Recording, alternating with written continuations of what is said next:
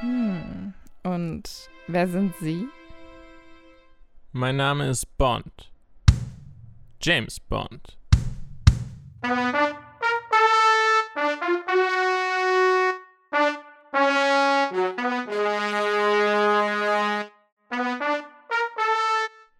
Wir sind mittlerweile im fünften Bond angekommen und dem letzten in Sean Connerys ersten Langzeitvertrag ein, macht er noch, aber erstmal ist eine Pause danach. Das kommt später jetzt erstmal. Man stirbt nur zweimal aus dem Jahr 1967.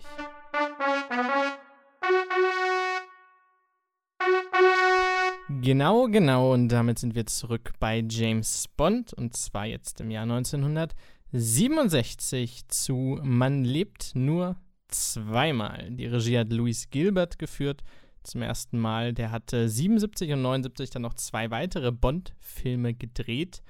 Der Film hatte ein Budget von rund 9,5 Millionen Dollar gehabt, was im Verhältnis zu den vorigen wieder eine deutliche Stange mehr ist und hat dabei 101,6 Millionen eingespielt, inflationsbereinigt wären das ungefähr 850 Millionen Dollar sind also deutlich unter der Milliardenmarke, aber immer noch ein gutes Einspielergebnis.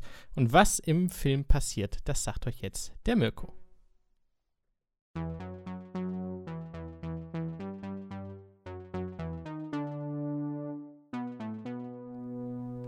Der Film beginnt ganz bodenständig und realistisch mit einer amerikanischen Raumsonde, die im Weltall von einer noch größeren unbekannten Raumsonde verschluckt wird. Ja, kann man mal machen. Diese unbekannte Raumsonde beschränkt sich allerdings nicht nur auf die USA und verschluckt ebenfalls eine Sonde der Sowjetunion. Doof, dass sich nun beide Supermächte gegenseitig dieser Aggression beschuldigen und somit ein Atomkrieg in greifbarer Nähe scheint. Die britische Regierung jedoch, die bei Verhandlungen zwischen den Supermächten anwesend ist, glaubt, dass das unbekannte Schiff in Japan gelandet ist.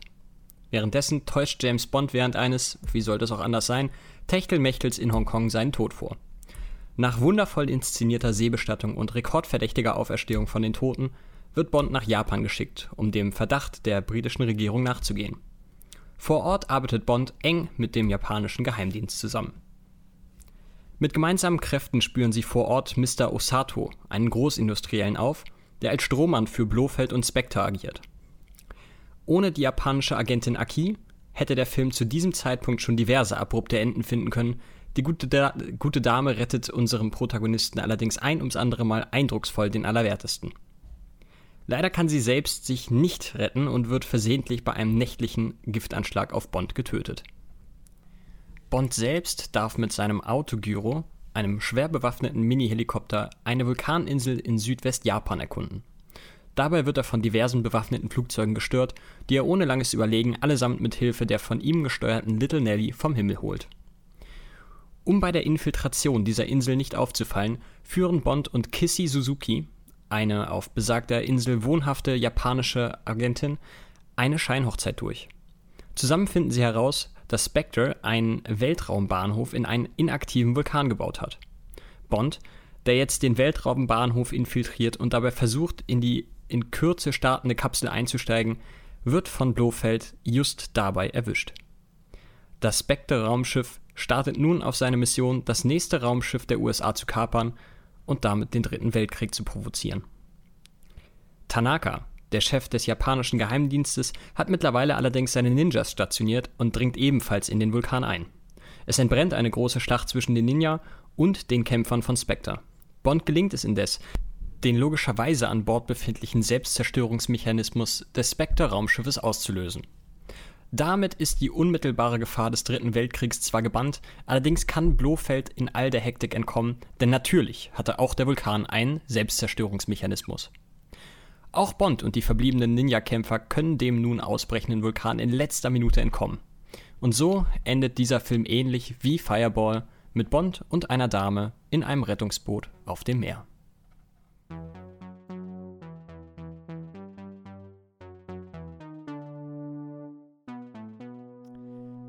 Das war der Inhalt von Man lebt nur zweimal. Deine erste Assoziation, deine Erwartung, wenn du diesen Titel hörst.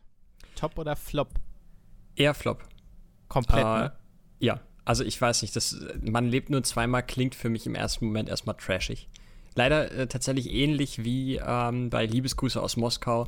Das sind beides so Titel, die, die reißen mich überhaupt nicht. wobei Liebesgrüße aus Moskau hat er wenigstens ein Substantiv. Ich finde, also ich mag Schlagworte, ich mag Skyfall, Feuerball, Goldfinger, das ist cool. Aber wenn die jetzt da hingehen und das wirklich diese Sätze werden, ähm, keine Zeit zu sterben oder ich kenne jetzt ehrlich gesagt die anderen Titel nicht, aber ich glaube, davon gibt es ein paar. Man lebt nur zweimal hat für mich nichts. Das kann der Untertitel sein unter dem eigentlichen Titel, aber dann fehlt der Titel. So James Bond Feuerball. Man lebt nur zweimal. Wäre eine klassisch deutsche Version von Feuerball. Aber ja, da wäre ja. irgendwie mehr gegangen. Das turnt mich fast ab, was ich schade finde. Ja, tatsächlich. Äh, wobei ich sagen muss, dass You Only Live Twice im Original dann doch deutlich angenehmer und irgendwie zugänglicher klingt als das deutsche Man lebt nur zweimal.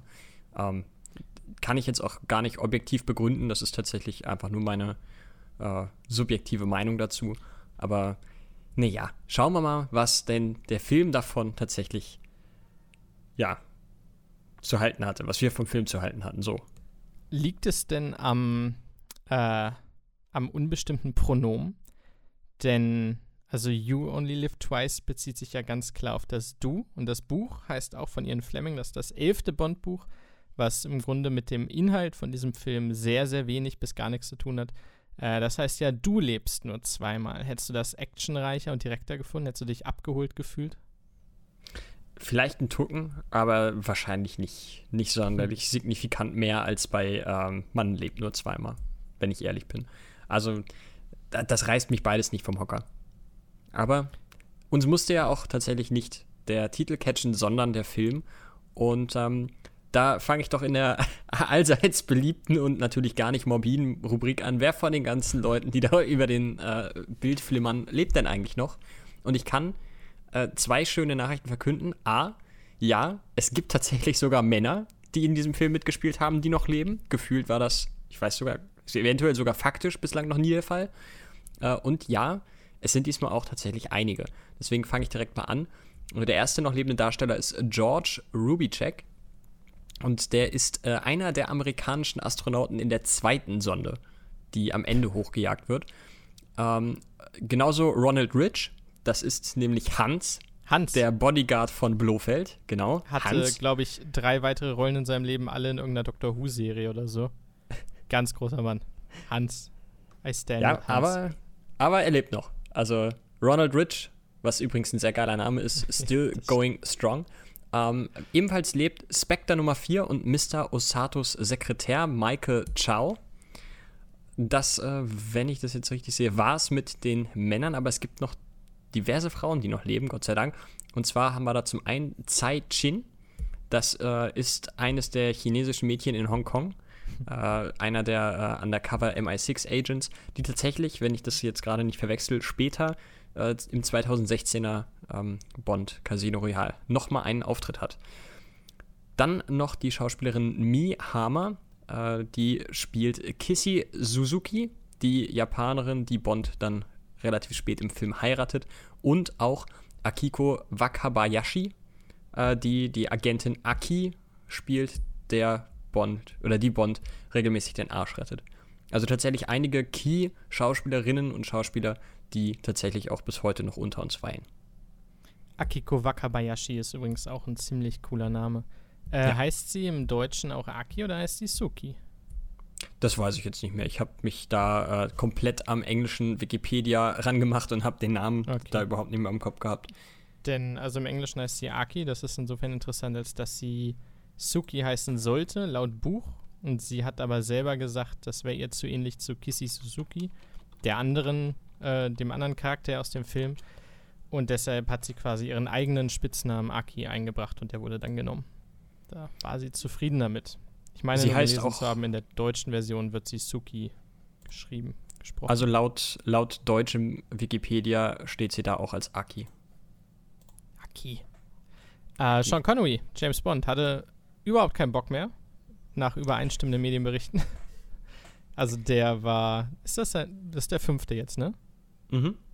Ähm, genau, und sein Vertrag beinhaltete fünf Filme. Und er hat auch wohl auch beim Dreh, das war alles cool, aber er hat auch recht deutlich gemacht, dass es danach auch reicht. Dass er jetzt nicht weitermachen muss. Hat er tatsächlich, ja. in zwei Filmen hat er nochmal einen gemacht. und zehn Jahre später dieses andere komische Ding, was wir letztes Mal besprochen hatten. Aber hiernach war Ende im Gelände für Sean Connery. Ja, vor allen Dingen äh, hat er sich wohl auch während der Dreharbeiten zu diesem Film teils so sehr mit den Producern überworfen, dass er sich an manchen Tagen geweigert hat, vor die Kamera zu treten, während die am Set sind. Also es war dann wohl gut, dass das erstmal der letzte Film mit Und ihm nicht war. nur die Producer, er hat, äh, glaube ich, vor der japanischen Presse, also er wurde da auch arg bedrängt, aber er hat in der Pressekonferenz nochmal rausgehauen, äh, dass japanische Frauen einfach nicht sexy wären, weil sie sich immer hinter ihren Kimonos verstecken oder so. Grob wortwörtlich Ja, übernommen. Dazu allerdings habe ich gelesen, dass das wohl eher eine äh, Missinterpretation seiner Worte war, eine falsche Übersetzung. Also was da jetzt Mhm. genau korrekt ist, möchte ich, ich möchte das zumindest in Klammern stellen. Äh, nicht, Okay, dass ich ihm sowas nicht zutrauen zurück. würde. Also ist es so ist es ja. nicht. Aber ähm, so wie ich das las, sei das wohl tatsächlich aus dem Zusammenhang gerissen oder zumindest falsch übersetzt worden. Ehre, wem Ehre gebührt. Donald Pleasant spielt Ernst Stavro Blofeld. Den wir endlich Ja. mal zu Gesicht bekommen. Das stimmt. Eigentlich sollte es wohl Jan Werich sein, ein Tscheche, der dann viel zu freundlich war und viel zu happy. Und den haben sie irgendwie nach drei Drehtagen wieder rausgeschmissen oder so. Man weiß es nicht genau. Äh, und dann haben sie einfach alles nochmal gedreht mit Donald Pleasance. Karin Dor spielt mit. Ich könnte nicht glücklicher sein, bis ich ihre Rolle gesehen habe. Aber Karin Dor spielt mit. Bekannt aus Winnetou 2, hat Rebana gespielt. Mein Herz blühte auf. Wie gesagt, für recht kurze Zeit insgesamt, aber freut mich natürlich immer, sie zu sehen. Ist auch eine Deutsche. Äh, ich weiß Hörst, nicht, warum hörst du das? Hör, hört man das hier im Podcast? Das war ich, der die Löschen-Taste bei einem meiner Trivia-Punkte betätigt hat. So eine Kacke. Ich dachte, ich kann dich damit schön überraschen. Trivia Point nehmen. ich, Nein, ich, dachte, war du hättest es vielleicht nicht gewusst. Ich war das Meme mit Leonardo DiCaprio, der, äh, der Ribanna sieht und dann mit seinem, mit seinem Finger. Ich hab's gesehen, schnipsen, schnipsen. Das, Das kann ich mir so gut vorstellen. Ähm, das war's, glaube ich, grob. Also ich könnte jetzt noch die Japaner vorlesen, die mitgespielt haben, aber das lassen wir mal, beziehungsweise lassen wir für später. Denn, da kommen wir in der Bösewicht-Rubrik, unter anderem auch noch hin. Kurze Honorable Mention für Tiger Tanaka. Krasser Name. kann ich, also, ja, ist alles gesagt. Krasser Name. Punkt. Fand ich allerdings Ähm, auch einen coolen Charakter. Das stimmt auch. Das stimmt auch. Das Intro, letztes, also das erste quasi nochmal als letztes. Intro und Lied. Also Song des Films, da gehe ich vielleicht erstmal drauf ein, das ist ein bisschen versöhnlicher, äh, ist You Only Live Twice von der legendären Nancy Sinatra, die Tochter von dem legendäreren oder legendärsten Frank Sinatra, der tatsächlich zuerst das Lied singen sollte, es dann aber abgelehnt hat und danach haben sie gesagt, ja, weißt du was, wenn du nicht willst, dann wir halt deine Tochter. Äh, und dann hat die das gesungen, äh, war unfassbar nervös, weil sie auch die erste Nicht-Britin war, die einen Bond-Song zusteuern durfte und hat insgesamt wohl 25 verschiedene Takes gemacht. Und am Ende hat man dann aus diesen 25 Takes die besten kleinen Schnipsel rausgenommen und es zu einem Musikstück zusammengepackt. Leider muss ich sagen, eine reguläre Folge von uns. ja, tatsächlich. Was, was die meisten Leute nicht wissen, wir, wir nehmen in zwei Wochen immer jeden Tag eine Folge auf und dann, dann schneiden wir es quasi zu einer ordentlichen zusammen. Ähm, ja, leider, leider, leider catcht mich dieses Lied nicht allzu sehr. Also zumindest im Vergleich zu den äh, vorigen Bond-Songs. Ich muss sagen, ich finde es bei weitem nicht schlecht, um Gottes Willen. Aber äh, es trifft nicht so ganz meinen Geschmack. Das, um da direkt überzuleiten, trifft auch aufs Intro zu. Das fand ich ehrlich gesagt ein bisschen langweilig. Bisschen sehr langweilig. Bei beiden sage ich einfach nur Ditto. Ich liebe Nancy Sinatra und äh, das ist im Grunde auch das einzig Positive daran. Das Lied ist bestenfalls Durchschnitt. Also nicht mal die Art und Weise, wie sie es singt, da will ich gar nichts zu sagen, aber es ist wirklich einfach langweilig. Passiert nichts und es passiert auch im Hintergrund nichts. Also die Animation, ja, es ist 50 Jahre her, aber die Animation hätte ich auch bauen können. Da dreht sich irgend so ein schwarzes Symbol im Kreis und es gibt hinten so ein paar Hintergründe. Das sieht schon richtig scheiße aus. Also einfach einfallslos. Da geht, glaube ich, ich weiß nicht, da ging ja auch schon mehr, so ist es ja nicht. Von Ja. daher, das war äh, unabhängig vom Film mies. Das war das schwächste Intro bisher. Definitive. Und deshalb, wo wir schon bei der Produktion gerade waren, gehen wir doch noch mal richtig rüber zur Produktion.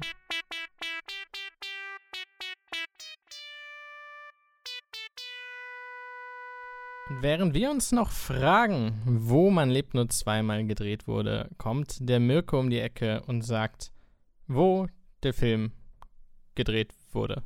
Das, naja. Der Klimax um, des ähm. Satzes war jetzt nicht perfekt, aber. Ja, das ist ein, ein mir allzu bekanntes Problem. Und dann, dann können wir eigentlich, wenn, wenn klimaxtechnisch wir ohnehin schon uns am Boden bewegen, dann kann ich auch direkt mit dem offensichtlichsten anfangen. Natürlich wurde eigentlich fast alles, was nicht außerhalb von irgendeinem Gebäude passiert ist, irgendwo in London in den Pinewood Studios gedreht. Ähm, unter anderem auch das riesen, riesen, riesen fucking große Set des Vulkans. Da möchte ich aber später dann nochmal in der Trivia einmal drauf zurückkommen. Für den Rest befinden wir uns größtenteils in Japan, eigentlich fast ausschließlich. Wir haben eine kurze Szene irgendwo in irgendwelchen britischen ehemaligen Kolonien, wo die Bestattungsszene gedreht wird. Und den Rest, den verbringen wir eigentlich immer in Tokio. Unter anderem äh, haben wir da als Set das äh, Hotel New Otani in Tokio. Das ist nämlich die Osato Chemicals Firma. Und Interessanterweise haben sie direkt die Gärten des Hotels als Szenerie für das Ninja-Training benutzt. Die äh, Verfolgungsjagd per Auto, da gab es eine, äh, die so ein bisschen länger dauerte, äh, die ging rund um das Olympische Stadion, das extra für die Olympischen Spiele 1964 in Tokio gebaut wurde. Und äh, was ich ganz cool fand, es wird relativ kurz nach dieser Verfolgungsjagd umgeschwenkt zu einer äh, Szene an den Docks von Kobe und äh, ja, surprise, surprise, das wurde an den Docks in Kobe gedreht. Das fand ich tatsächlich ganz cool, dass sie da wirklich, also sehr, sehr detailgetreu vor Ort waren. Ähm, in einem in einer Stadt, äh, das war ganz spannend. Auf dem deutschen Wikipedia steht Stadt und im Englischen steht Dorf. Also wahrscheinlich so ein Mischding. Äh, namens Mina Misatsuma hat James Bond seine Scheinhochzeit verbracht und der wunderbare Vulkan der für die Außenshots von Blofelds Hauptquartier genutzt wurde, nennt sich Berg Shinmoe Dake in Kyushu. Ich habe es, glaube ich, richtig gebutschert, die Aussprache, aber äh, genau. Die Japaner schalten ab ne? jetzt. Es tut mir leid. Ich, I did my best. Es gab noch zwei Aufnahmen in Südspanien und Gibraltar. Die Gibraltar war es. Ja. Gibraltar. Äh, die russische Radarstation ist in Norwegen. Das war, glaube ich, überall das erste, was ich gelesen habe. Es war irgendwie nur so eine Steadicam-Aufnahme von diesem Ding, um zu etablieren, wo sie jetzt sind. Äh, und in den Bahamas waren sie wieder. Was haben sie mit den Bahamas? Da haben sie auch noch naja, so ein paar Unterwasseraufnahmen halt gemacht. Vielleicht war es da einfach günstig. Das ist ein bisschen wie, wie jetzt in den USA halt in, äh, in Atlanta oder in Georgia allgemein. Kriegen sie Steuervergünstigung. ja, keine Ahnung. Laut meinem Fact ist die Crew zumindest über 70.000 Kilometer gereist insgesamt, um alle Szenen zu drehen. Das ist äh, ein großer Aufwand für was die Authentizität, was, was das Authentische angeht für die Szenen, äh, dass das vor Ort gedreht wurde, ist das ziemlich cool. Also da haben sie schon zu diesem Zeitpunkt in der Reihe andere Filme gehabt, wo deutlich mehr einfach in Pinewood nachgebaut wurde. Ja, das ist, äh, ich finde es ich find's schön. Also gerade die, die Docs, die sind jetzt nicht so elendig eindrucksvoll in dem Film gewesen, dass man sagt, da komm, also da hätte der Film jetzt richtig massiv an Qualität verloren, wenn sie das Ganze in London gedreht hätten. Von daher muss ich sagen, ich finde es sehr, sehr respektabel, dass man tatsächlich sagt, okay, wir sind jetzt gerade in Japan, dann fliegen wir da jetzt nochmal rüber und äh, drehen es auch wirklich vor Ort. Das, äh, das ist schon, schon eine schöne Sache. Also sie haben sich da sehr, sehr Mühe gegeben. Apropos Mühe gegeben. Geh mal ganz kurz durch so ein paar Szenen, wo mich interessieren würde, wie du dazu stehst, zu der Umsetzung. Ich beginne mal mit Happy, der hungrigen Weltraumrakete, die kleine Sonden aufisst. Also, ja. Das allererste, was ich mir aufgeschrieben habe zu diesem Film in meinen Notizen, während ich ihn das erste Mal gesehen habe, war, um Gottes Willen, sieht die, sieht die Weltall-Szenerie scheiße aus. Also das sah halt wirklich, wirklich nicht gut aus. So, du hast gefühlt quasi schon gesehen, wo das Plastikding dranhängt. Irgendwo in irgendeinem Raum. Das war, das ist wirklich nicht gut gealtert. Äh, tatsächlich fand ich speziell Happy gar nicht mal so schlecht gealtert, was vielleicht daran lag, dass die andere Sonde einfach schlecht gealtert ist. Ähm, aber das hat es dann weniger schlimm gemacht. Aber insgesamt, ja, war das jetzt kein Glanzstück. Auch später äh, der Raketenstart sowie die Landung ähm, ist wahrscheinlich dem Zeitgeist zum Opfer gefallen und den technischen Möglichkeiten. Aber ist schon richtig kacke. Macht die, wobei ich, Start und Landung fand ich tatsächlich im Vergleich sogar noch angenehm. Also der Flug war schon. Naja. Ähm, wie stehst du zu den Fahrzeugen bzw. Transportmöglichkeiten des Films? Keine ja, was ich lustig, was ich, ja, zum einen das, ist schon mal, schon mal ein kleiner Minuspunkt. Also ich äh, hoffe, das wird, da, da wird nachgebessert dann jetzt äh, in den nächsten Filmen. Nee, das, äh, was mir da tatsächlich aufgefallen ist, ich habe das Gefühl gehabt, ich weiß nicht, ob das, äh, ob das einfach nur irgendwie, keine Ahnung, daneben ist oder so, aber kann es sein, dass die Autofahrten beschissener aussahen als in den letzten beiden Filmen? Das kann ja eigentlich nicht sein, aber also gefühlt war das so. Die Studioaufnahmen auf jeden Fall. Die Studioaufnahmen, ja. Also die, die Fahrten Wenn ohne Studio fand ich, ja, fand ich jetzt nicht schlecht. Da kann man, kann man nichts zu sagen.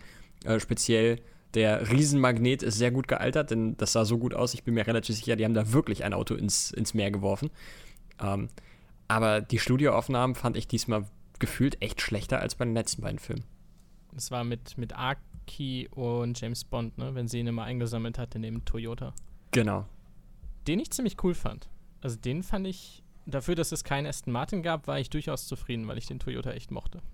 Den sie umbauen mussten, weil Sean Connery nicht in so einen Toyota passt. Also es gibt irgendwie, das war kein Cabrio und sie mussten halt das Dach dann abmontieren, weil Sean Connery viel zu groß ist. Das ist auch, finde ich auch schön. Zumal wir ja eigentlich im ersten Film schon etabliert haben, dass Sean Connery für Bond eigentlich zu klein war. Ähm, ja. Little Nelly? Erstaunlich gut funktioniert hat das. Also das hätte ich, hättest du mir vorher gesagt, was sie versuchen wollen, dann hätte ich ehrlich gesagt schon ein bisschen Angst gehabt, wie das aussehen wird. Aber ich fand, das ist größtenteils wirklich gut gealtert. Besonders wenn man bedenkt, ich glaube, es war, es war ein Goldfinger, ne? Mit der Helikopterverfolgungsjagd. Das war, glaube ich, Goldfinger war es. Nee, ich glaube, Oder das war sogar in, in Liebesgrüße. Okay, ähm, da war halt noch der, der, der Stand der Zeit, dass der Helikopter 72 Mal über Bonn fliegt und der immer wieder wegspringt. So, das war das Maximum, was ging. Ähm, in diesem Fall jagt er mit seinem Tragschrauber ja durch die Gegend und vier Helikopter verfolgen ihn. Und das wiederum zu drehen, noch von außen, ist äh, mit seinen ganzen Luftminen und Raketenwerfern und Flammenwerfern und so, äh, war schon geil. Ja, also das ist insgesamt sehr, sehr schön gealtert. Da bin ich komplett bei dir. Apropos schön gealtert, Schlussszene, ich sag mal die letzten 25 Minuten. Sah schon geil aus. Ich muss kleine Abstriche machen bei der Schluss, Schluss, Schluss-Szene. Ähm, ich sag mal minus die letzten drei Minuten.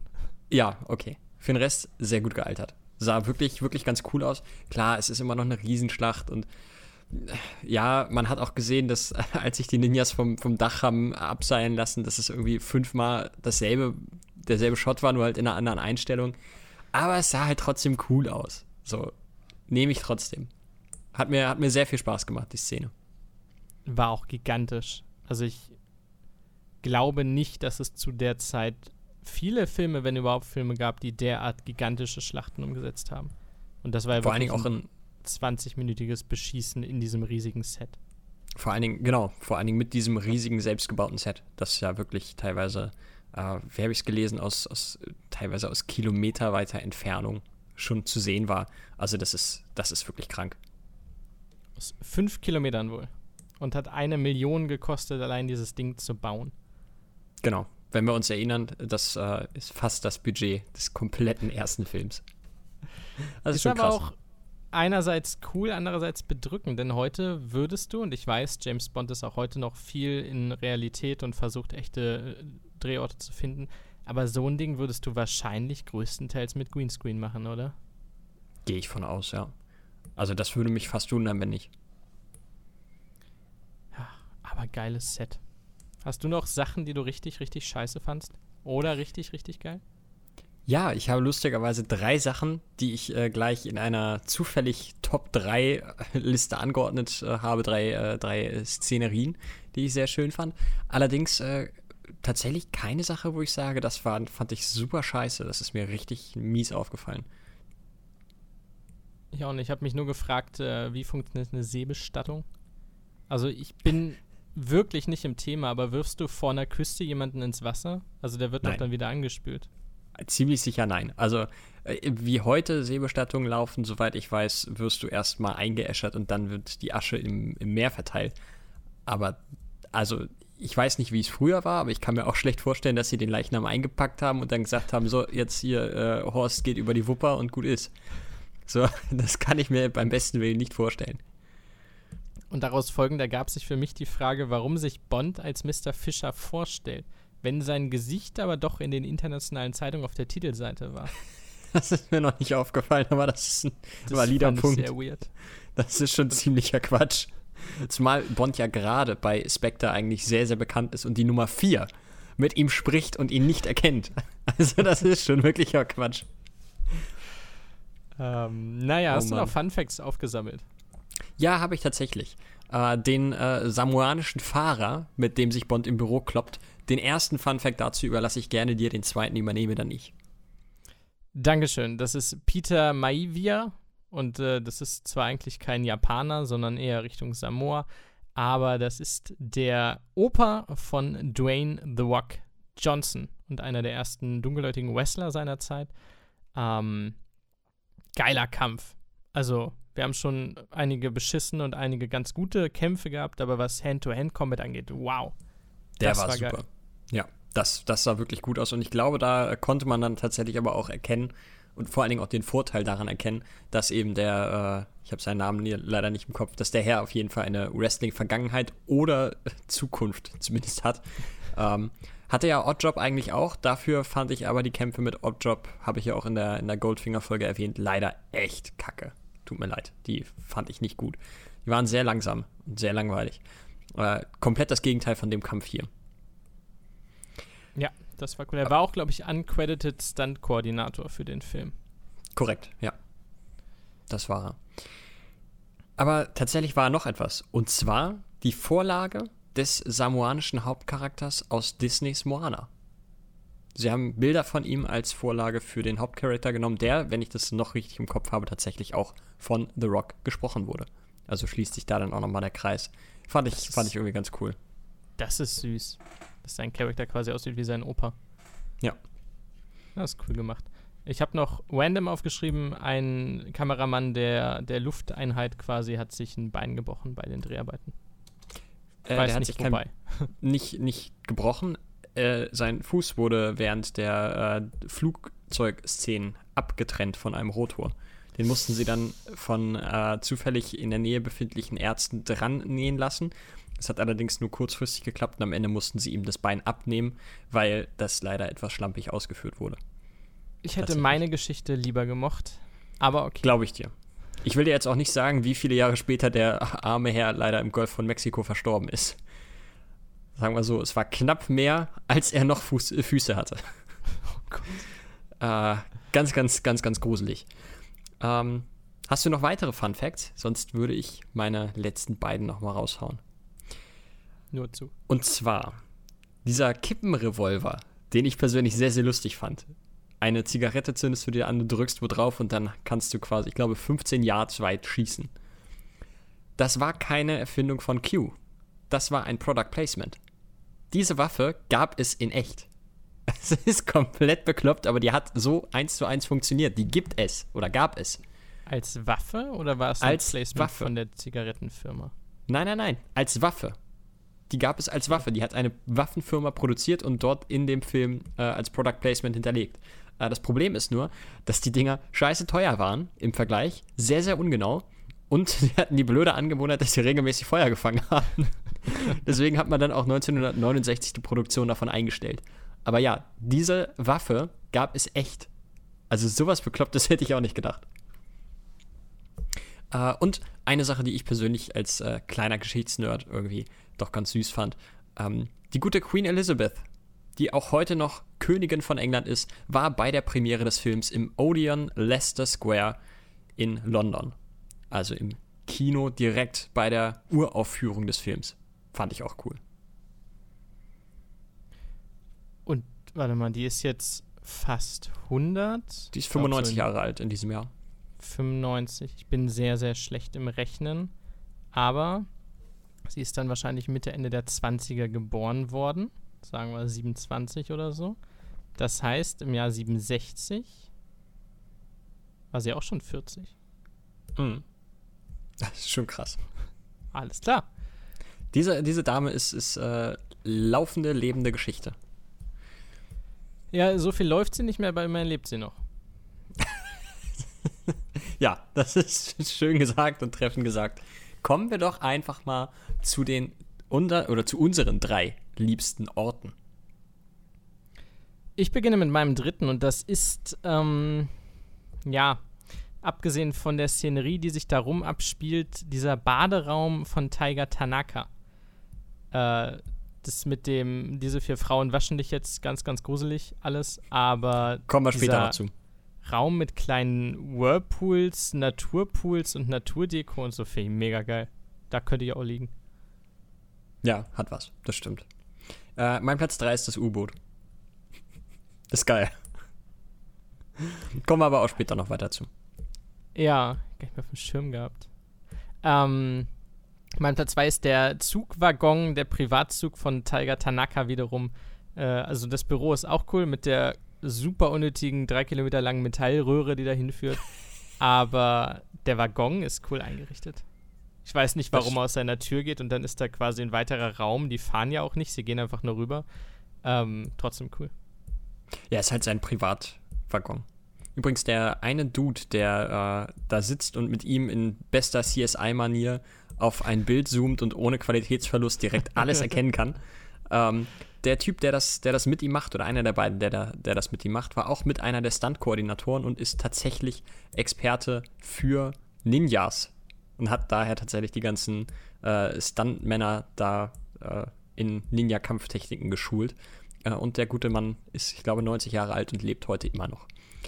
Ähm, mein Platz 2 ist tatsächlich das Backoffice im Vulkan. Also dieses kleine Büroräumchen von Blofeld äh, im Vulkan mit seinen Piranhas und mit der Fallbrücke.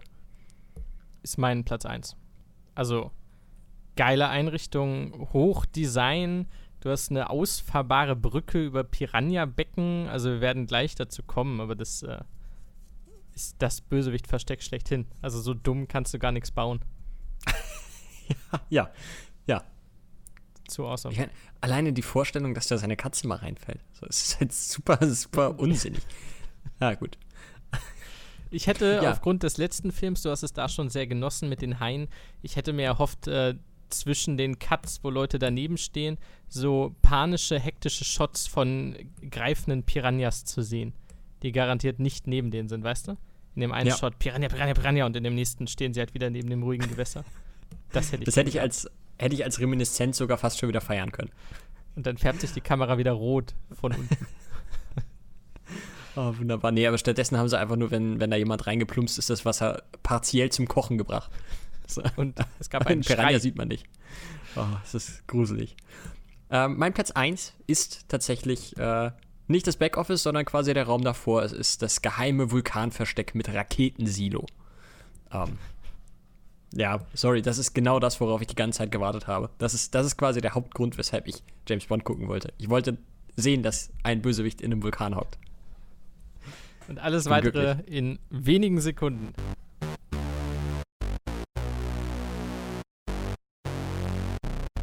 Der Bösewicht für diesen Film ist Ernst Stavro Blofeld.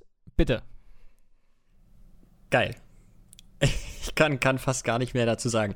Ähm, der taucht zwar auch hier wieder relativ spät erst auf und äh, vor allen Dingen sehen wir ihn erst relativ spät, aber er ist, er ist genauso, wie ich ihn vorgestellt habe. Er ist äh, ein bisschen hinterhältig gewitzt, aber er ist äh, Bond den Großteil des Films doch noch irgendwie einen Schritt voraus ähm, wenn er auf dem Screen zu sehen ist, dann merkt man eigentlich konstant, dass da eine gewisse Bedrohung im, im Raum herrscht, egal ob Bond jetzt mit dabei ist oder einer seiner äh, Mitkumpanen. Ähm, Blofeld ist für mich bislang mit Abstand der spannendste Villain und ich bin ehrlich gesagt auch verdammt froh, dass er am Ende entkommen konnte, weil wir ihn dadurch sicherlich äh, noch mehrfach in diesem Universum antreffen werden.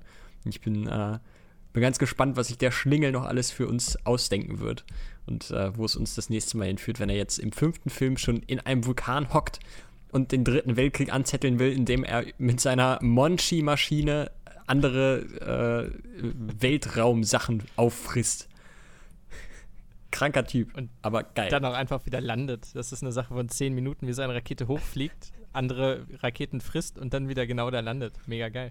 Ja, easy peasy, sag ich so. Klar.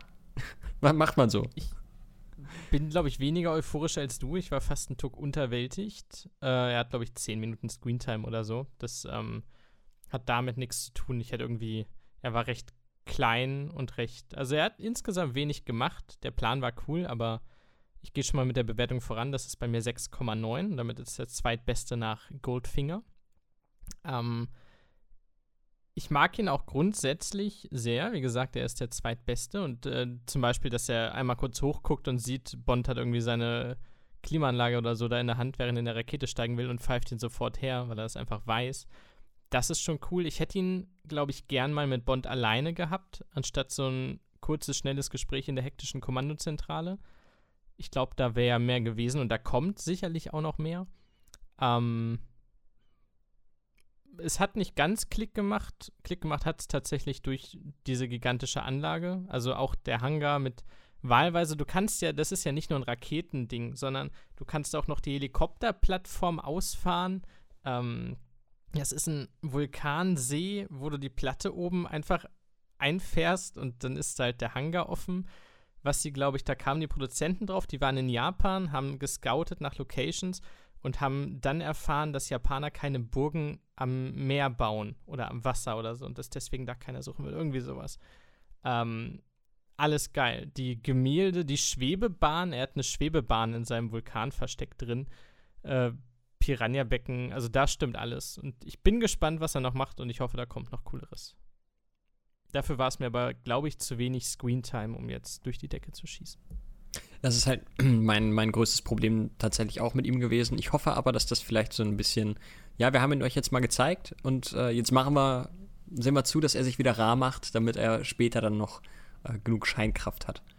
Nicht, dass er dann quasi zu so einem, ja, weiß ich nicht, zu so einem äh, Two-Face verkommt, der in jedem zweiten Film auf die Fresse kriegt und du weißt, okay, du bist halt eh eine Luftpumpe, so geh mal wieder. Mach mal einen Platz frei für, für coole Leute. Hinter jedem fucking Stein in seinem riesigen Hideout hat er irgendwelche Knöpfe oder Hebel. Also er geht einfach einen Gang lang und hier ist eine Tür und hier kann er den Stein abnehmen und da ist noch ein Selbstzerstörungsknopf. Das muss ein hoher Aufwand sein, das alles zu installieren und sich oh, das ja. zu merken. Das musst du erstmal in deinem Kopf haben, wo jetzt der Selbstzerstörungsknopf war. Aber geiles Versteck. Das finde ich im Allgemeinen ja ganz cool bei ihm, dass, dass du wirklich merkst, dass der Typ halt richtig krass was im Kopf hat. Ähm, hat ja auch einen Grund, warum er der in Anführungsstrichen Vorgesetzte von Dr. No war. Dr. No an sich ist ja tatsächlich auch schon ein sehr, sehr kluger Kopf gewesen. Aber äh, Blofeld steht da natürlich nochmal die ein oder andere Stufe drüber. Nostalgisch hätte ich mir natürlich eine Erwähnung erhofft. Ähm, einfach, weil ich mag, wenn Dinge erwähnt werden, die woanders passiert sind. Und dann denke ich mir, oh, das war in dem anderen Film. Ähm, hätte er irgendwas gesagt. Er hat es ja sogar im vorletzten Film, glaube ich, gesagt gehabt, dass das äh, wegen Dr. No noch Rache nach sich zieht oder so. Das war im, im, zweiten Film, war das. Im zweiten, okay. Ich bin gespannt, wie interconnected das Ganze am Ende ist. Denn wir kriegen ja bald einen neuen James Bond. Ich weiß gar nicht, ob Blofeld dann vom selben gespielt wird oder nicht. Also inwieweit das dann connected bleibt und man sagt, das ist ein Universum oder inwieweit geguckt wird, okay, diesen Charakter, da machen wir quasi einen Soft-Reboot draus und bringen den nochmal neu und ein bisschen anders. Also wann der Punkt erreicht ist. Da bin ich, also ich gespannt. Ich hoffe wirklich, wirklich stark, dass, dass man versucht, das Ganze in einem Universum zu halten. Das würde mir schon sehr gefallen. Äh, was ist deine Bewertung? Meine Bewertung ist äh, tatsächlich mit Abstand die beste bislang. Die beste war vorher Goldfinger mit 6,5 und äh, Blofeld schlägt hier mit einer 7,6 zu Buche. Hui. Das ist schon hoch. Er hat, also der hat wirklich äh, ganz, ganz viele Punkte bei mir getriggert, wo ich sage, das finde ich cool. Das gefällt mir jetzt richtig gut. Und ähm, ja, da, äh, sorry, da bin ich komplett ihm auf den Leim gegangen. Äh, finde ich toll. Das Einzige, was du. Bahnen sind auch cool. Das Einzige, was du tatsächlich richtig, richtig herausgestellt hast, ist natürlich, dass da so ein bisschen ähm, die Screentime fehlt. Aber auf die genaueren Punkte gehen wir dann am Ende im Fazit nochmal ein, wo wir dann noch so ein paar einzelne Punkte rausgreifen. Aber grundsätzlich kann ich schon mal sagen, eine 7,6 und mit Abstand bislang der beste Bösewicht. Die Henchmen fand ich. Also Mr. Osato ist cool. Uh, das ist der blonde, weißhaarige Geschäftsmann. Der hat einen Röntgen-Schreibtisch. Das ist schon ziemlich geil. Ähm, zu Karin Dor komme ich später. Und im Grunde waren es halt Geschäftsmänner. Also es war jetzt keiner dabei, der jetzt krass auf die Fresse gibt, außer Hans. Aber der hat sich ja, auch nicht rausgehauen. Hans hatte, glaube ich, zwei Minuten Screentime und in anderthalb davon ist er gefühlt gestorben. Also weiß ich nicht. Hans. Der Rest ja. sind halt Geschäftsmänner, von daher muss man, glaube ich, den Maßstab anders anlegen. Aber da wäre vielleicht mehr gegangen. Irgendeiner, der quasi wenn du Blowfade nimmst als den Unantastbaren, der nur rumsitzt und seine Katze streichelt und intelligent ist, bräuchtest du im Grunde einen, auf den Bond halt einhauen kann. Was in dem Fall Hans war, vielleicht hätte man Hans ein bisschen ausbauen können. Aber für, dafür, dass der gesamte Plot so ein bisschen politisch, japanisch, intrigisch aufgebaut wurde, ist das schon okay. Ist okay.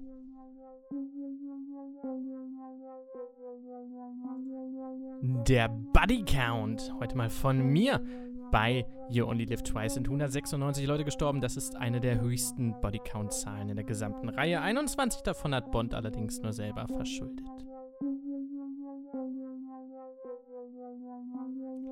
Neuer Film, neue Bond Girls, auch wenn es für mich persönlich der schwächste Film der Reihe war, war ich von den Mädels doch relativ positiv überrascht. Ähm, ich weiß nicht, ob das an mir liegt oder ob meine Erwartungen einfach nach den letzten Filmen äh, an den Umgang mit Frauen irgendwie so nach unten gegangen sind. Aber zumindest eine der Charaktere war so, dass ich gesagt habe, okay, das ist ein cooler Charakter, mit dem kann ich was anfangen, da hätte man mehr daraus machen können. Ähm, vorneweg einmal, wir haben drei Bond-Girls wieder. Wir haben einmal Helga, die ist Spectre-Agentin, gespielt von einer Deutschen, aber dazu später nochmal mehr. Dann haben wir Aki, eine Agentin des japanischen Geheimdienstes und äh, Kissy, ebenfalls Agentin eines japanischen Geheimdienstes. Die beiden letzteren sind pro Bond, die erstere ist ähm, das Anti-Bond-Girl in dem Fall. Ähm, der allgemeine Umgang, la, wir lassen uns erstmal über den allgemeinen Umgang von James Bond mit Frauen reden, auch in diesem Teil. Ähm, es startet, also die erste Szene, wo Bond zu sehen ist, startet direkt mit einer Nahaufnahme seines Mundes an einem Frauenohr, wo man direkt denkt, okay, es geht jetzt wieder genauso weiter, wie es die letzten Male auch schon der Fall war. Ähm, er fängt auch wieder mit Macho-Sprüchen an. Also es geht los mit, warum schmecken Chinesinnen eigentlich anders als unsere Frauen? Ähm, das Gute an dieser Szene ist, man denkt, es geht los wie immer und dann endet es in einem Mordanschlag. Äh, angestachelt von der Frau, also die ist dafür verantwortlich, dass James Bond quasi fast sein Leben lassen muss. Und das fand ich tatsächlich einen sehr, sehr coolen Einstieg, weil man direkt mit dem Gefühl dagelassen wird, okay, die Frauen sind diesmal Anti-Bond versuchen ihn ähm, tatsächlich zu überlisten und er ist derjenige, der, der da irgendwie in eine Falle reintappt. Und das war zuletzt anders. Da hatten wir am Anfang ganz, ganz, ganz oft Frauen, die halt von ihm dann zurückgelassen werden und ähm, ja, wo er sagt, okay, ihr seid ein schmückendes Beiwerk, dafür seid ihr ganz toll, aber ich habe jetzt was Wichtiges zu tun. Das war in dem Fall anders. Deshalb fand ich den Start tatsächlich sehr, sehr cool in dem Fall. Ähm, es geht so weiter. Also er kommt dann irgendwann bei dem ja, Chef des japanischen Geheimdienstes an, der ihn dann mit einem Spruch empfängt, niemals in den Wagen eines fremden Mädchens steigen. Aber sie steigen in alles ein, mit allen Mädchen. Und da dachte ich nur so, ja, es trifft es auf den Punkt, das ist James Bond, das ist genau das, was ihn ausmacht. Ähm, und es geht weiter mit einer Pool-Szene, Frau, wo Frauen, da war ich entsetzt. Also da war ich tatsächlich nicht sehr glücklich ähm, weil Frauen da ausschließlich, ausschließlich schmückendes Beiwerk sind. Also wir sitzen am Pool und es sind tatsächlich mehrere Damen um die beiden drumherum, die dann eben als Masseurinnen da sind und ähm, eben sie ein, ein äh, ja, mit Shampoo quasi einreiben und tja, da wirklich nur ähm, schmückendes Beiwerk sind und das wird auch im Dialog ein bisschen wiedergespiegelt, weil da dann die Aussage kommt, in Japan kommen die Männer zuerst und die Frauen danach. Und Da sehe ich Bond bislang und in den letzten Filmen eigentlich die ganze Zeit. Jetzt kommen wir aber zu den Charakteren und damit zu einem Charakter, ähm, der das Ganze nicht so widerspiegelt und ich, von dem ich tatsächlich sehr, sehr begeistert war.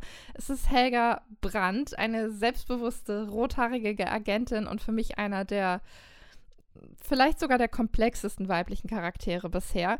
Wie gesagt, sie ist ein Anti-Bond-Girl, sie arbeitet für die Gegenseite, sie arbeitet für Spectre und lässt sich auch absolut nicht bekehren. Es gibt eine Szene, die wirklich legendär ist mittlerweile, wo James Bond gefesselt vor ihr sitzt und es natürlich nicht lassen kann, ähm, trotzdem noch Macho-Sprüche rauszuhauen. Also sie sagt, habe ich dich endlich? Und dann kommt von ihm einem, ja, dann bedienen sie sich. Ähm, und sie scheuert ihm eine und sie macht damit genau das, was ich eigentlich am liebsten schon in sämtlichen James Bond-Filmen bis hierhin hätte machen wollen. Ähm, führt das aus, was ich gerne getan hätte. Und ist in dieser Szene wirklich auch der dominante Part des Miteinanders. Gut, er sitzt gefesselt vor ihr, was soll er machen? Ähm, aber sie weiß genau, was sie will. Sie küsst ihn, sie genießt seine Nähe, ähm, sie mimt den dominanten Part, schläft mit ihm und naja, lässt ihn danach fallen wie eine kalte Kartoffel. Es ist ihr total egal. Sie kippt nicht, wie wir es ja in vorigen Filmen schon hatten, dass die Anti-Bond-Girls dann quasi auf einmal auf seiner Seite sind, weil er sie verführt hat. Nein, das ist in dem Fall nicht so. Ähm, sie lässt ihn anschließend im Flugzeug zurück, springt selber ab und naja, bestätigt damit, dass sie wirklich durchgehend eine Anti-Bond-Rolle in diesem Film einnimmt. Es ist ein recht tragischer Tod am Ende im Piranha-Becken, aber ähm, in sich stimmig für diese Figur und ja, das war für mich tatsächlich top. Die fand ich ganz, ganz großartig. Ähm, wir machen weiter mit den Pro-Bond-Girls. Da ist einmal Aki, ähm, eine Agentin des japanischen Geheimdienstes, die ihm quasi die ganze Zeit den Rücken frei hält. Und auch in dem Fall haben wir einen sehr, sehr starken Charakter, einen sehr starken Frauencharakter. Sie rettet ihn von mehreren äh, Mordanschlägen. Ohne sie wäre er sehr, sehr schnell äh, sehr, sehr tot und hat aber trotzdem irgendwo auch einen ambivalenten Charakter, weil im Gegensatz zu Helga kann sie seinem Charme nämlich ebenso wenig widerstehen wie ganz, ganz viele Frauen in den vorhergegangenen Filmen. Sie ist eine der Masseurinnen am Pool und ähm, landet danach natürlich mit ihm im Bett. Ähm, ein legendärer Satz bis heute: I enjoy very much serving under you. Ähm, genau. Und wie alle seine Frauen wird letztendlich sie am Ende dafür bestraft, dass sie mit ihm schläft und ähm, stirbt natürlich, wie fast alle seine Frauen. Und ähm, ja, genau, das ist das Ende von Aki. Aber für mich trotzdem noch ein starker Charakter. Ähm, Im Gegensatz zum eigentlichen Bond-Girl. Ähm, Kissy, ebenfalls eine Agentin des japanischen Geheimdienstes. Sie wird seine Frau, ähm, um ihn quasi zu decken und hat aber absolut nichts von einer Agentin des japanischen Geheimdienstes. Und für mich die Hauptszenen mit ihr sind, wo sie eben in diesen Vulkan eindringen oder beziehungsweise erstmal den Vulkan ähm, besteigen, wo die beiden sich eben am Krater auch küssen. Aber sie hat die ganze Zeit, und das steht so im krassen Widerspruch zu diesem Agentinnen-Dasein, ein Bikini an, einen weißen Bikini, ähm, der wunderbar an ihr aussieht. Sie wirkt ganz, ganz zart, sie wirkt wahnsinnig zerbrechlich, sie wirkt aber wirklich wie das Gegenteil einer Agentin. Sie trägt diesen Bikini, als sie auf den Vulkan äh, steigen. Sie trägt den Bikini am im Vulkan und sie trägt ihn auch, als sie wieder losläuft und Hilfe holt. Also sie ist an keinem Punkt in diesem Film an dieser Stelle wirklich bewaffnet und strahlt das aus, was eine Agentin eigentlich ausmachen sollte, sondern sie ist tatsächlich in dem Fall wirklich das schmückende Beiwerk, das ähm, James Bond eigentlich optisch lediglich unterstützen soll. Was ich aber schön finde, ist, dass er im Verhalten mit ihr durchgehend eine gewisse Form von Stil beibehält. Also er küsst sie vorsichtig, wie gesagt, sie wirkt sehr, sehr weich, äh, sehr, sehr klein und zerbrechlich und das spiegelt sich wirklich in dem Umgang mit ihr auch wieder. Sie ist das Hauptbond-Girl, sie ist diejenige, die am Ende ähm, mit ihm quasi in den Sonnenuntergang zieht. Ähm, sie überlebt, die beiden sind die beiden, die sich am Ende küssen.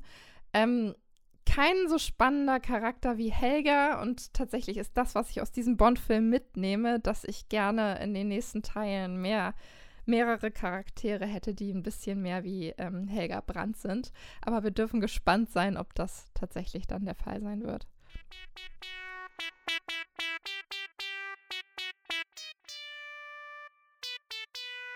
Wir starten in unsere Top-Liste mit dem Lowlight des Films.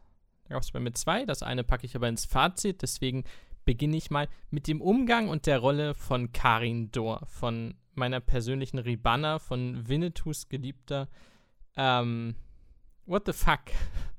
Ich weiß nicht, ob da nichts fertig war. Also, A, sie ist die Nummer 11 von Spectre, wird zwischendurch gesagt. Das ist relativ hoch. Ich gehe davon aus, Spectre hat ziemlich viele Leute.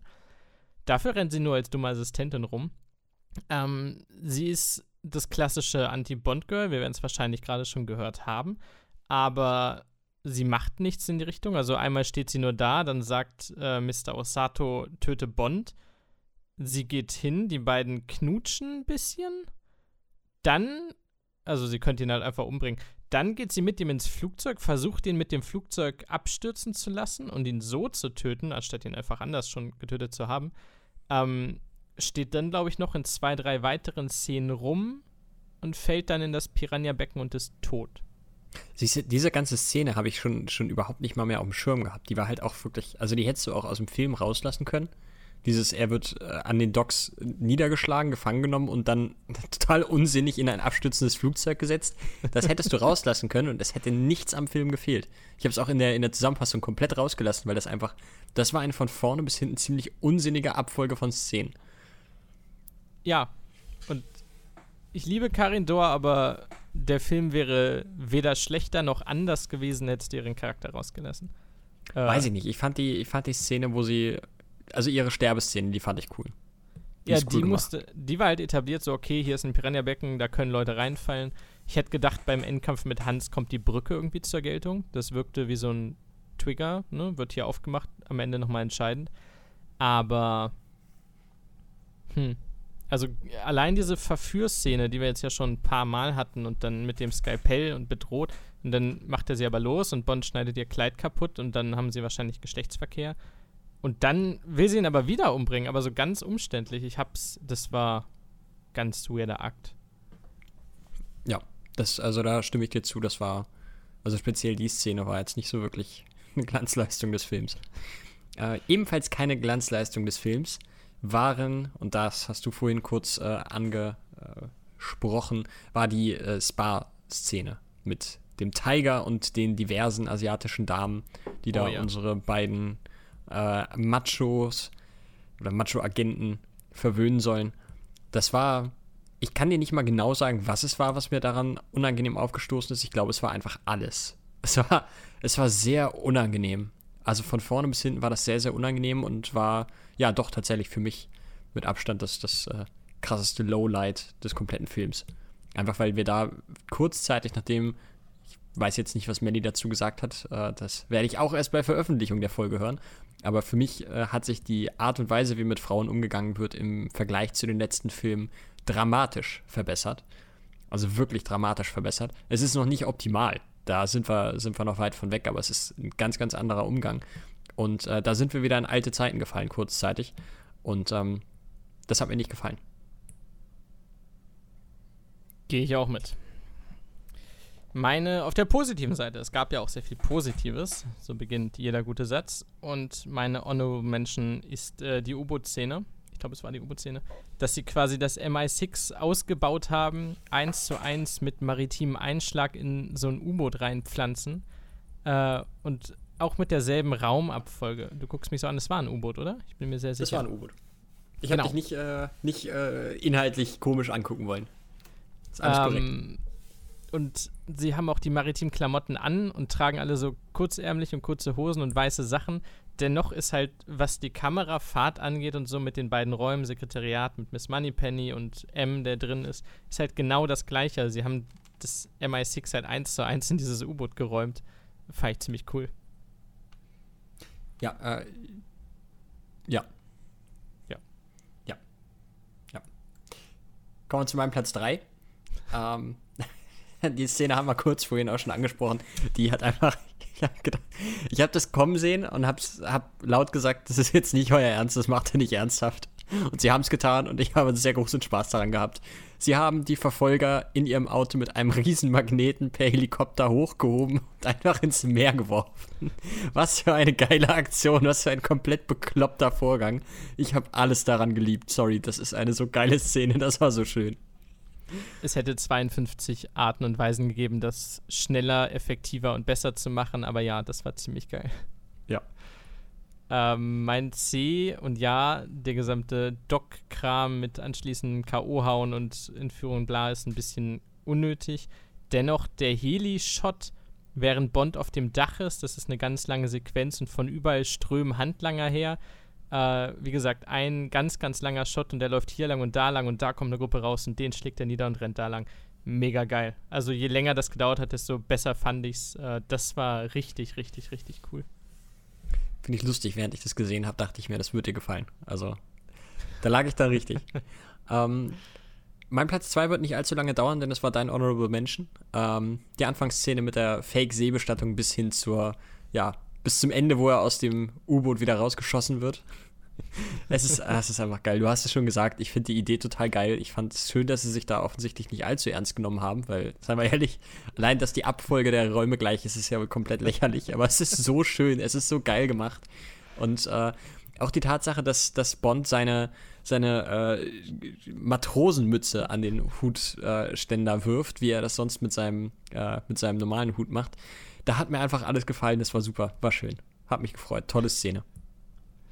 Man hat sich auch direkt heimisch gefühlt. Ja, tatsächlich. Also, wenn ich, wenn ich das MI6-Büro sehe, denke ich mir, ja, das ist schön. Alles klar, jetzt, äh, jetzt bin ich da. Mein äh, zweiter Platz ist äh, auch erwähnt der Kampf von James Bond gegen The Wax Opa, den People's Champion, wenn man so will. Also, ich weiß nicht, das war sehr viel und teilweise drüber. Er hat ihn mit dem Sofa, glaube ich, achtmal geschlagen oder so hat dann ein Samurai-Schwert genommen und am Ende mit einer Statue K.O. gehauen. Aber es gibt in vielen Filmen bisher schon und wird auch noch sehr oft kommen, Bond gegen irgendeinen so großen, starken Henchman und das war einfach richtig, richtig cool. Das war von der Choreografie und so würde ich sagen, bisher, glaube ich, der beste Faustkampf. Nimmst mir die Worte aus dem Mund. Ich habe gerade überlegt, was ich zu der Szene jetzt noch sagen kann und das wäre tatsächlich genau das gewesen. Also das sah, das sah sehr modern aus. Das war nicht dieses total bekloppte Overacting, was wir teilweise sonst hatten und dieses ganz offensichtliche, äh, ja, gibt dir einen Handkantenschlag auf den Nacken und der Typ ist halt einfach tot. So, ja, was, das sind irgendwelche spezial ausgebildeten Leute und die kratzen da so von, also, Digga, da hält mein Kaninchen mehr aus. So, und das war halt wirklich mal, das war ein ernstzunehmender Kampf, der, ja, klar, manchmal ein bisschen drüber ist, aber ich meine, letztendlich haben wir hier immer noch einen Actionfilm vor uns. Das war alles sehr schön. Und vor allen Dingen fand ich auch schön, das habe ich mir sogar in die Notizen noch geschrieben, habe es bisher noch nicht erwähnt, äh, das Ende von dieser Szene, wo er, äh, wo James Bond versucht, den Tresor zu knacken und dann aber zwei Wachen auf ihn zukommen. Ich fand die, die, äh, das Pacing der, äh, der Sequenz da super, super schön richtig äh, spannend gemacht mit den immer näher kommenden, immer lauter werdenden äh, Schritten der Wächter, während er versucht, noch die letzten Ziffern des Schlosses zu knacken. Also all in all eine komplett geile Szene. Ja.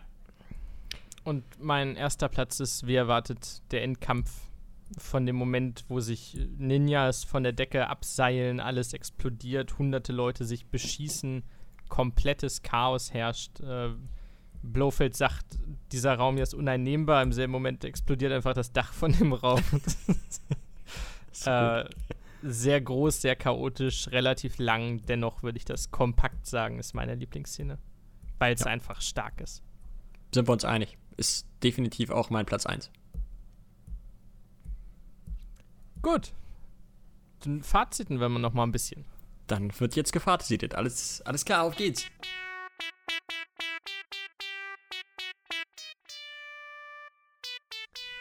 Fazit, Schmarzit, wie man hier in Niedersachsen zu sagen pflegt. Es geht um den Schlussstrich unter den fünften Bond, unter den chronologisch fünften Bond. Es geht um den Schlussstrich unter Man lebt nur zweimal. Und Johannes, möchtest du diesen nicht radierbaren Stift metaphorisch annehmen und den Schlussstrich zu ziehen beginnen? Hast es? ja, das war jetzt quasi die Übergabe. Ich würde tatsächlich beginnen, denn ich glaube, du bist deutlich positiver als ich und ich gehe immer lieber mit was Positivem raus. Ähm, ich fand den Film insgesamt okay. Die Story wird, wie ich gelesen habe, noch in mindestens drei anderen Bond-Filmen grob reused. Also dieses Weltkriegsding mit Countdown oder so, das wird zumindest grob nochmal übernommen. Ähm, ich fand es spannend, mal in den weiteren Osten zu gehen und so ein bisschen uns, unsere, unsere James Bond-Welt zu erweitern. Wir waren immerhin jetzt schon zweimal in der Karibik, das ist relativ viel für vier Filme gewesen. Und Japan und am Anfang noch Hongkong, das gab es halt noch nicht. Deswegen fand ich das cool. Der Plan ist cool von Blowfeld, Blow, Blow, Blowfield, Blowfeld. Äh, die Gadgets stimmen. Du hast eben schon den, den Tresor-Hacker angesprochen, ich habe schon ganz vergessen, den komischen Truckschrauber da. Das ist alles ziemlich cool und das ist sehr gadgetlastig, aber das gefällt mir. Das drumherum irritiert mich ein bisschen. Also der gesamte Mittelteil mit japanischen Geschäftsmännern und sonst was. Ich weiß ehrlich gesagt nicht mehr ganz, was da passiert ist. Ähm, ich weiß auch nicht, warum, also warum die Supermächte sich unbedingt angreifen müssen, wenn noch ihre beiden Raketen verschwinden. Ich weiß nicht, ob ich das verpasst hatte, aber also offenkundig haben ja beide ein Problem. Ja, aber Deswegen. es war ja, die haben sich beide irgendwie so überhaupt null vertraut. Das war, war ja Ende der 60er, also wenn ich da jetzt historisch nicht ganz falsch liege, auch immer noch auf der, äh, auf der Höhe des Kalten Krieges. Und ähm, ja, hat natürlich dazu geführt, dass der eine gesagt hat, nee, ich war das nicht, aber ihr wart das. Und der andere gesagt hat, na wir waren das nicht, aber ihr wart das. Äh, und ja, dann hat man sich das lieber gegenseitig in die Schuhe geschoben, anstatt auf den natürlich überlegenen Briten in der Mitte zu hören und zu sagen, nee, nee, nee, das kommt aus Asien der auch weiterhin nur den Scheiß für die USA macht. Also er hat jetzt noch nicht so viel für England getan. In jedem Film geht es immer um irgendein USA-Ding, was er erklären muss. Ich muss auch fast sagen, dadurch, dass die, äh, dass die Amis so plump und dämlich rüberkommen, äh, ist es überraschenderweise so, dass die Amis tatsächlich schlechter wegkommen in den Filmen bislang als die Sowjets. Ja. Also, äh, schon krass. Ich finde Tiger Tanaka cool. Der macht Spaß. A, weil es ist mal ein Typ auf James Bonds Seite, wie Felix Leiter oder wie auch schon diverse andere, aber einer, der ein richtig cooler Typ ist, der richtig viele Leute hat und der auch die Power hat, irgendwas mal in Gang zu setzen. Ähm, Osato fand ich für, für seinen Job ganz in Ordnung. Karin Dor habe ich erwähnt, Totalausfall und sonst gibt es nur noch Blowfeld, deswegen sticht bei mir so keiner wirklich hervor in diesem Film, charakterlich. Äh, jetzt wird's negativ, okay. Ähm, die Ninjas sehen absolut lächerlich aus. Allen voran Bond, der mit seinem Drei-Tage-Crashkurs zum Hauptninja aufsteigt und dann so einen grauen Schlafanzug mit Kapuze bekommt. Ich persönlich fand, es sah richtig, richtig scheiße aus. Ähm, das ist aber wahrscheinlich Geschmackssache. Spectre wird in der ersten Stunde nur ein einziges Mal erwähnt von Bond. Und danach kommt halt irgendwann Blowfeld, der wie gesagt 10 Minuten Screentime hat. Also es ist alles sehr langsam. Und ich war also gerade dieses Ding an den Docks mit Karin Dor und dann nochmal irgendein Geschäftsmann in Japan und bla. Äh, irgendwie wären da vielleicht dort 20 Minuten weniger gewesen oder irgendwas Strafferes. Ähm, was mich aber persönlich fast am meisten gestört hat, war dieses Aki und Kissy-Ding. Ähm, mit Aki, die ihn aus unerfindlichen Gründen auch ficken möchte, hat er wenigstens Chemie für mich. Also Sean Connery und Aki, die auch im echten Leben Aki heißt. Sie stirbt dann, wird vergiftet. Äh, sehr lustige Szene übrigens. Irgendwie musste ich da lachen, fand ich. ja, weil sie sich halt genau mit dem Mund direkt dann unter diesen Tropfen da hängt. Also das war auch, ja, weiß ich nicht. Äh, das hätte man, glaube ich, auch ein bisschen eleganter lösen können. Er schnappt sich dann aber Kissy. Kissy Suzuki heißt sie, glaube ich. Die haben meines Erachtens 0,0 Chemie. Ich verstehe nicht, warum sie durchgehend im Bikini unterwegs ist, selbst für die Mission. Sie setzen sich dann von den Fischerbooten ab und gehen auf eine Mission. Kissy ist ausgebildete Agentin, wird gesagt, hat trotzdem nur ein Bikini an. Geht dann zwischendurch zurück, um die anderen Agenten zu holen, die alle in Spezialausrüstung kommen, hat sich einen kurzen Jumpsuit übergezogen, rennt dann wie dumm, obwohl sie halt da war, wo sie was hätte holen können, rennt dann trotzdem in der großen Schlacht barfuß in diesem Jumpsuit rum, den sie dann wieder auszieht, denn ganz am Ende, wenn alles explodiert, hat sie wieder nur den Bikini an. Äh, und dann ganz am Ende machen die beiden noch rum.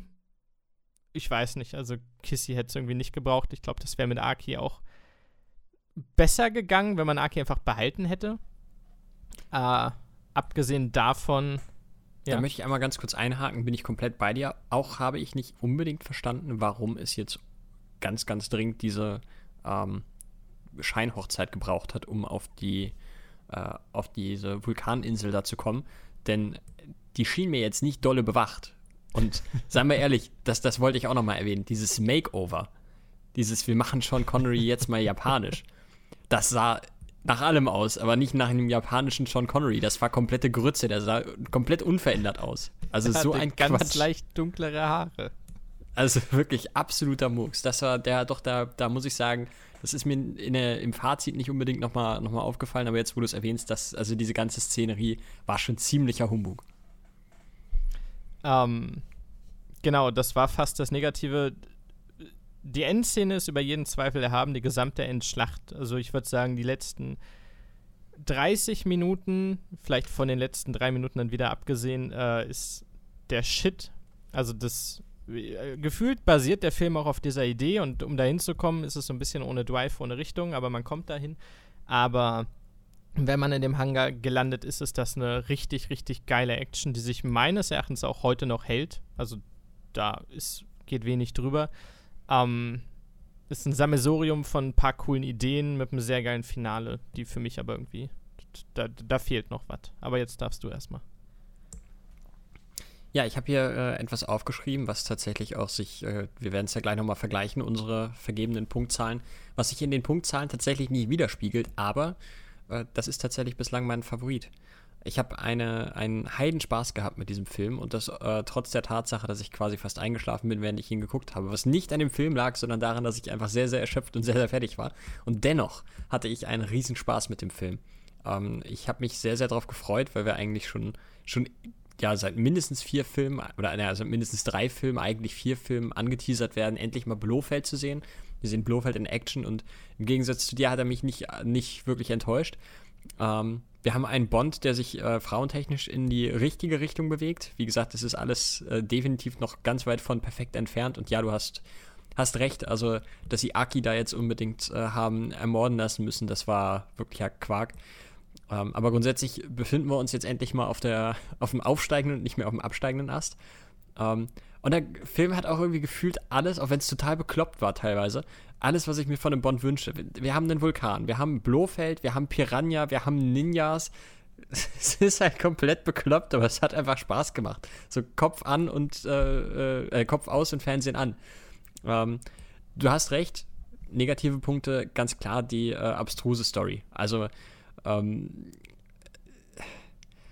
ja, große Gefahr für die Menschheit. Nein, nicht ansatzweise realistisch. Ziemlicher, ziemlicher Humbug. Wie ich jetzt nachgelesen habe, soll wohl hinter Spectre auch, es wird angedeutet, dass da die chinesische Regierung hintersteht und dass die die quasi finanzieren und mit, ähm, mit äh, Technologie und Know-how ausstatten, damit sich eben Russland oder die Sowjetunion und ähm, die USA bekämpfen und die dann quasi profitieren. Weiß ich nicht, kam so in dem Film meines Wissens nach auch nicht vor. Ähm, ja, was dann irgendwo die Beweggründe von Spectre noch ein bisschen unsinniger macht, wenn ich ehrlich bin. Denn, also Macht und Geld haben sie, was, warum wollen sie noch mehr? Ich, naja, muss man nicht unbedingt verstehen. Ähm, was mir tatsächlich persönlich, das ist aber wirklich absolut nur mein persönliches Ding, wieder ein bisschen aufgestoßen ist, ist, dass wir uns die komplette Zeit eigentlich, bis auf ganz am Anfang, kurze Zeit in Hongkong, nur in Japan aufhalten. Wir sind nicht groß irgendwie um die Welt gejettet, sondern es war von Anfang an klar, ähm, diese äh, Rakete landet in Japan. Was ich lustig finde, dass sie das auch rausgefunden haben. Also sie konnten nichts, nichts von dieser ganzen Sache rausfinden, aber dass das irgendwo in Japan stattfindet, das wussten sie. Ähm, und ja, nachdem wir dann, ich glaube, nach zehn Minuten in Japan angekommen sind, bewegen wir uns von da auch nicht mehr weg. Ähm, das ist mir dann noch so ein bisschen, bisschen negativ aufgefallen. War jetzt aber bei weitem kein Dealbreaker. Wie fandst du Bond? Äh, größtenteils tatsächlich auch gut. Äh, ich muss gerade mal gucken. Ja, doch, tatsächlich. Ich habe ihn auch als den besten Bond bewertet, den wir bisher hatten. Bei mir Wenn ist möchtest, der ja. zweitbeste. Zusammen mit Liebesgrüße aus Moskau. Der ist bei mir auf drei. Äh, ich finde das Verhalten gegenüber Frauen tuckt besser. Das stimmt. Aber nicht viel. Also es ist immer noch eine sehr freie Frauenwahl. Ich gebe insofern meinen Segen, als dass er niemanden zu Geschlechtsverkehr zwingt oder körperlich dazu bedrängt. Das ist schon mal besser. Ansonsten, naja, äh, da geht noch was, aber ich fand ihn okay. Ich finde aber, äh, vielleicht wurde ich auch beeinflusst, weil es überall steht, dass es der letzte Bond von ihm war. er spult auch so ein bisschen die Routine ab, oder? Er brennt jetzt nicht mehr für sein Leben als Bond, sondern das ist, äh, das ist gute Standardkost. Ja, was mir halt äh, auch ein bisschen gefehlt hat, ist dieses klassische Spiongehabe. So ein bisschen mal Ruhe und vielleicht äh, ja in geheimer Mission irgendwo was raussuchen oder äh, unsere klassische Hotelzimmer-Szene. Äh, all sowas äh, habe ich tatsächlich so ein bisschen vermisst in dem Film. Ja. Ähm, ja, 6,5 hat er von mir bekommen. Wie viel hat er bei dir? 6,5. Okay. Tatsächlich okay. ebenfalls. Ähm, ja, eigentlich fast alles hier äh, Durchschnitt. Charisma fand ich diesmal tatsächlich äh, etwas höher als sonst. Fahrzeuge, ich habe gelesen, das ist der einzige James Bond bis heute, äh, in dem er nicht ein einziges Mal hinterm Steuer sitzt, was natürlich die Bewertung für seine Fahrskills etwas schwierig macht. Ich ähm, habe äh, den Tragschrauber dazu genommen bei Fahrskills. Okay, das, das ist ein Argument. Flugskills zählt auch. Ja, ich habe ihn, hab ihn da einfach auf die neutrale 5 gepackt, weil, naja, okay. ne? Äh, coole Sprüche, da hatte er den einen oder anderen tatsächlich am Start, da habe ich ihm eine 8 für gegeben und die Kampfskills in dem besonders guten Kampf da mit unserem samoanischen, samoanischen Wrestler ähm, waren auch, war super. Ähm, ja, also ich komme da auch auf eine 6,5. Äh, ich glaube, Blofeld hatten wir den vorhin schon. Äh, wir hatten, glaube ich, das Ergebnis gesagt, aber wir sind noch nicht auf die einzelnen Punkte eingegangen. Das würde ich ehrlich gesagt ganz gerne nochmal machen. Und zwar ähm, habe ich ihm, wie gesagt, eine 7,6 gegeben, was ihn zum äh, besten Bösewicht äh, bislang macht bei mir. Bös Bösartigkeit habe ich tatsächlich bei mir auf, auf 9 gepackt. Ähm, einzig und allein, dass er zum einen mehr Leute aus seiner Organisation gekillt hat als jeder andere auf der Welt. Also er ist eigentlich hauptverantwortlich dafür, dass Spectre im Arsch ist. Ähm, und na gut, er will halt auch einfach mal den, äh, den Dritten Weltkrieg auslösen. Also ich finde, das ist auf der, auf der Bösartigkeitsskala schon relativ weit oben angesiedelt. Äh, Logik und Schlüssigkeit des Plans habe ich tatsächlich aufgrund der aktuellen Situation und zu sehen, wie schnell es doch geht, einen Dritten Weltkrieg äh, eventuell doch auszulösen oder zumindest etwas näher ranzurücken, äh, ein, zwei Punkte draufgepackt, aber dennoch bleibe ich da nur bei fünf, weil grundsätzlich ist, ist die Logik halt schon, also es ist, es ist prinzipiell schlüssig, was er sich gedacht hat, aber es ist sehr unlogisch, dass es in irgendeiner Art und Weise funktionieren könnte.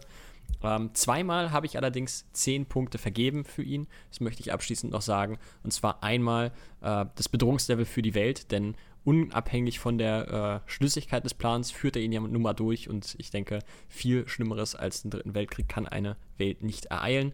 Und natürlich, wie könnte es anders sein, das Bösewicht-Versteck hat von mir auch die volle Punktzahl 10 bekommen. Ähm, ich weiß ehrlich gesagt nicht wirklich, was das noch groß toppen soll. In den beiden gehe ich fast mit. Also Bösewicht versteckt auch 10 und Bedrohungslevel für die Welt 9. Ähm, das sind die Top-Sachen. Bedrohungslevel für Bond habe ich noch relativ gering gemacht, 5, weil also Bond steht neben ihm und kann trotzdem alles verhindern und das Ding aufmachen und relativ frei schalten und walten. Deswegen, wenn ich jetzt mir denke, das persönliche Bedrohungslevel von Blowfield gegenüber Bond ist äh, nicht so super gering. Da würde Bond ganz gut klarkommen. Es sind mehr die Umstände und Spectre allgemein, die es schwer machen. Ja. ja. Ähm, dann haben wir nur noch die, die Endabrechnung, ne? Das ist absolut richtig, ja. Und da ich schon fast alles gesagt habe, halte ich mich da sehr, sehr kurz. Ähm, so wie du überrascht warst, dass er anscheinend sehr gut bei dir wegkommt, war ich überrascht, wie schlecht er bei mir wegkommt. Denn das ist mein schlechtester Bond-Film bisher. Boah. Und das rein von der Bewertung, denn beim Gucken, es war jetzt nicht überkrass und ich hatte nicht super viel Spaß, aber es war schon okay. Also ich hätte gedacht, er bleibt zumindest vor irgendwelchen anderen. Aber am Ende wurde es 63,4, also 6,3. Äh, damit ist er 0,1 schlechter als Dr. No. Boah, also dass Hat der unter Dr. No ist, wow. In der Action-Umsetzung arg abgeräumt. Auch äh, wahrscheinlich begründet durch das Intro, wo ich nur drei gegeben habe. Da stinkt er natürlich ein bisschen ab. Ja, bei mir hat er äh, in der Kulisse einiges an, an Punkten gut gemacht. Da hat er tatsächlich äh, eine 9 von mir bekommen. Der Rest ist eigentlich ziemlicher Durchschnitt, ähm, aber tatsächlich auf einem auf hohen Level. Das ist eigentlich fast alles irgendwo zwischen 7 und 8 Punkten. Ähm, einen sehr negativen Ausreißer gibt natürlich das Intro. Das hat von mir drei Punkte bekommen, weil ich, wie gesagt, ich, ich packe in das Intro auch so ein bisschen die Musik natürlich noch mit rein, die läuft ja immer drüber. Uh, und das, das hat dann den einen oder anderen Punkt noch wettgemacht. Aber wenn man nur das Intro nehmen würde, dann sähe es hier echt uh, Also dann müsste ich mich entscheiden, ob ich 0 oder 1 Punkt vergebe, weil das echt, echt nicht, das war nix. Ähm, grundsätzlich war ich ein bisschen enttäuscht. Ich hatte eigentlich gedacht, wie gesagt, dass mir äh, der Film am meisten Spaß gemacht hat. Äh, aber er landet tatsächlich nicht auf Platz 1, sondern er landet äh, relativ genau zwischen äh, Goldfinger und ähm, Thunderball auf Platz 2. Also Mit Thunderball bleibt dein erster. Thunderball bleibt mein erster, ja. Mit 69,9 und äh, der jetzige Film, der hat 69,1. Das war Man lebt nur zweimal. Ein toller Film, ein toller Film. Und äh, wir bewegen uns langsam, aber sehr zielstrebig aus den 60er Jahren und äh, haben dann nächstes Mal im Jahre 1969 im Geheimdienst ihrer Majestät zum ersten Mal einen James Bond, der nicht von Sean Connery gespielt wird.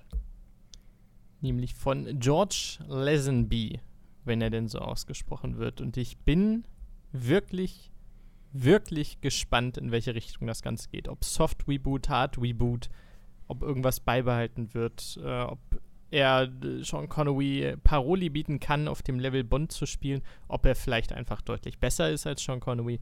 Man weiß es nicht. Ich bin sehr offen und gespannt. Sehe ich absolut genauso. Ich freue mich darauf, diesen Film in zwei Wochen mit dir erneut sezieren zu dürfen.